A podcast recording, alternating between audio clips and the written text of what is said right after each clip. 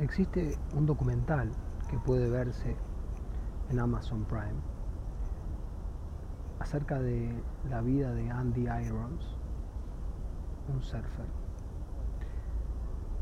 Creo que conviene verla porque resume más o menos las características que todos los seres humanos tenemos en lo que se refiere al control de los impulsos, en lo que se refiere al deseo del éxito, en lo que se refiere a conseguir el éxito.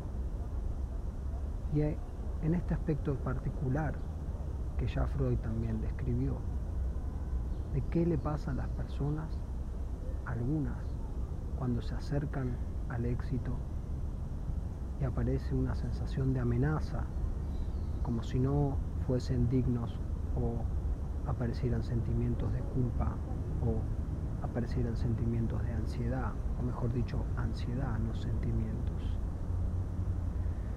Esta película documental sirve mucho, en este caso, para que yo pueda expresar una idea que me parece cabal, para poder comprender el abordaje de la patología mental, en especial en estos días y a partir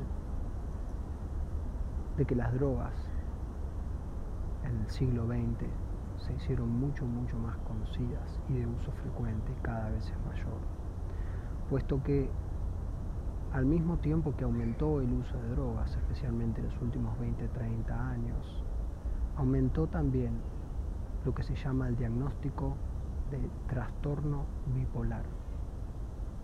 Para empezar, aclaro que el trastorno bipolar es una manera de moda de hacer referencia a la psicosis maníaco-depresiva, que no tiene nada que ver con la ciclotimia, que es cambios en el ánimo, en el humor, durante el día.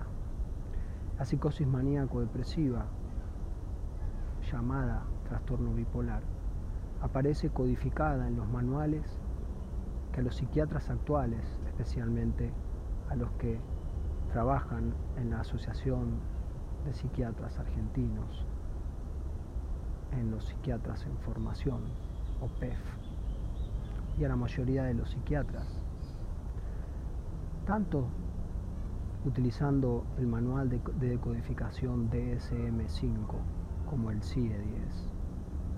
El problema de utilizar manuales es, para quien no está enterado cómo funciona, es como abrir un menú de recetas, recetas de comida.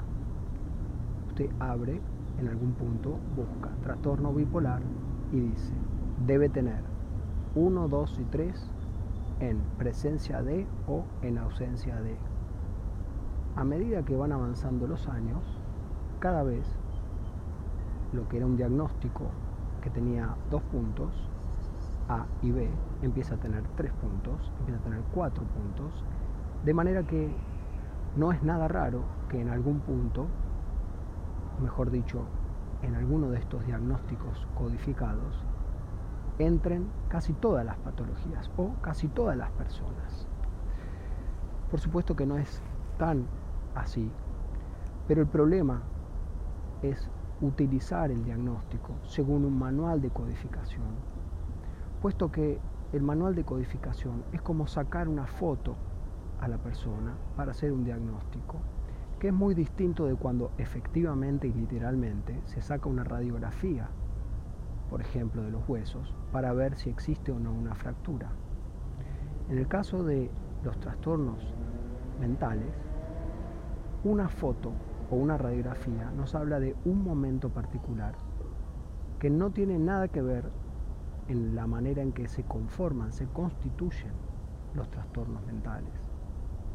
Entonces, inevitablemente, cuanto más amplios sean los criterios diagnósticos de estos manuales, más personas van a creer que tienen tal diagnóstico. Me refiero en este caso al bipolar, porque es el diagnóstico que desde que empecé a hacer la residencia en el año 2008, es el que más frecuentemente escucho.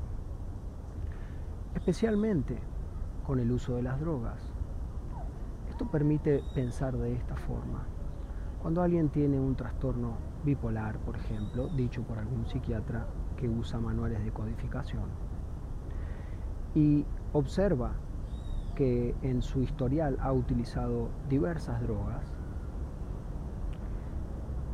olvida que antes de usar las drogas ha tenido una historia también el paciente. En todo caso, nos podría permitir pensar por qué llegó a usar las drogas. En esos momentos previos a usar las drogas, seguramente podrían encontrarse en la semiología del paciente distintos trastornos o alteraciones en el ánimo. Es más fácil de entender y es más fácil de estratificar trastornos del ánimo cuando uno dice psicosis maníaco-depresiva o esto que suelen decir patología dual. Dual haciendo referencia que además de, por ejemplo, trastorno bipolar, hay adicción a las drogas. Esto es una foto que lo que tiene es que favorece mucho a utilizar medicamentos que no son en general los que convienen dar, porque pueden mitigar en algún momento algún síntoma, pero seguramente están dándole demasiado para lo que en verdad necesita, especialmente cuando las consultas mezquinas pretenden resolver todo en 15 minutos, dar una medicación, mandar a la casa y volver a control medicamentoso en un mes. Así como le suena, es como trabajan el 99,9% de las prepagas y de las obras sociales y lamentablemente de los hospitales. Volviendo al tema de los trastornos del ánimo, permite mucho entender por qué, cómo fue, de qué manera se fue modificando el ánimo y en base a qué sucesos vitales, sociales, familiares, íntimos, primitivos, esto es, en la época en que la persona era bebé, en la época en que la persona era un niño, antes de los cinco años, después de los cinco años, en la pubertad. Esto incluye entender los trastornos de ánimo que incluyen la ansiedad, puesto que la ansiedad determina indefectiblemente el ánimo y si quieren viceversa, de los familiares de la persona. Claro, algunos van a caer en la tentación inevitable de pensar que esto se trata de una cuestión genética. Nadie dice lo contrario, puesto que todo hijo de un padre tiene carga genética de tanto el padre como la madre. Pero lo que determina que se desarrolle distintas cuestiones y grados de ansiedad no es lo genético, sino es el entorno, el modo en que fueron criados, etc.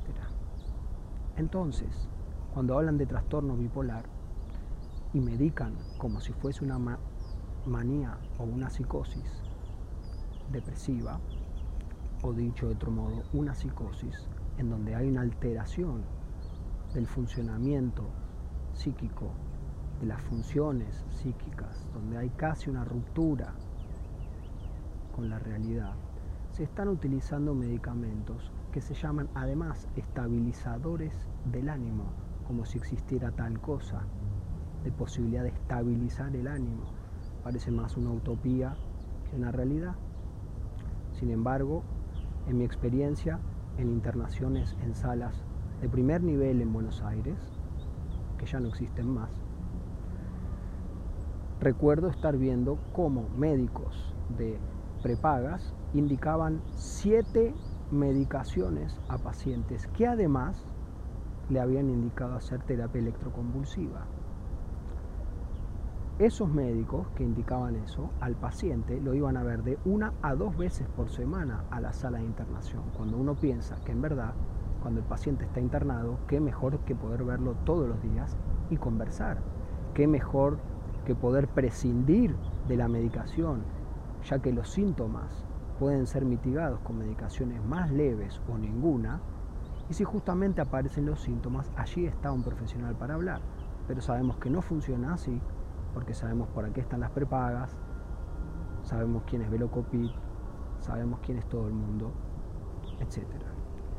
A mí no me importa hablar en este caso de Velocopit, ni de las obras sociales, ni de las prepagas, ni de los psiquiatras que tienen una pobrísima formación en psicología, en psicoanálisis, que solo entienden las cuestiones de fenómenos, desde si tiene A, B más C en presencia de D y ausencia de E, quiere decir que tiene esto y cuando tiene esto hay que darle uno, dos y tres medicaciones, dentro de un mes revisar, ¿no?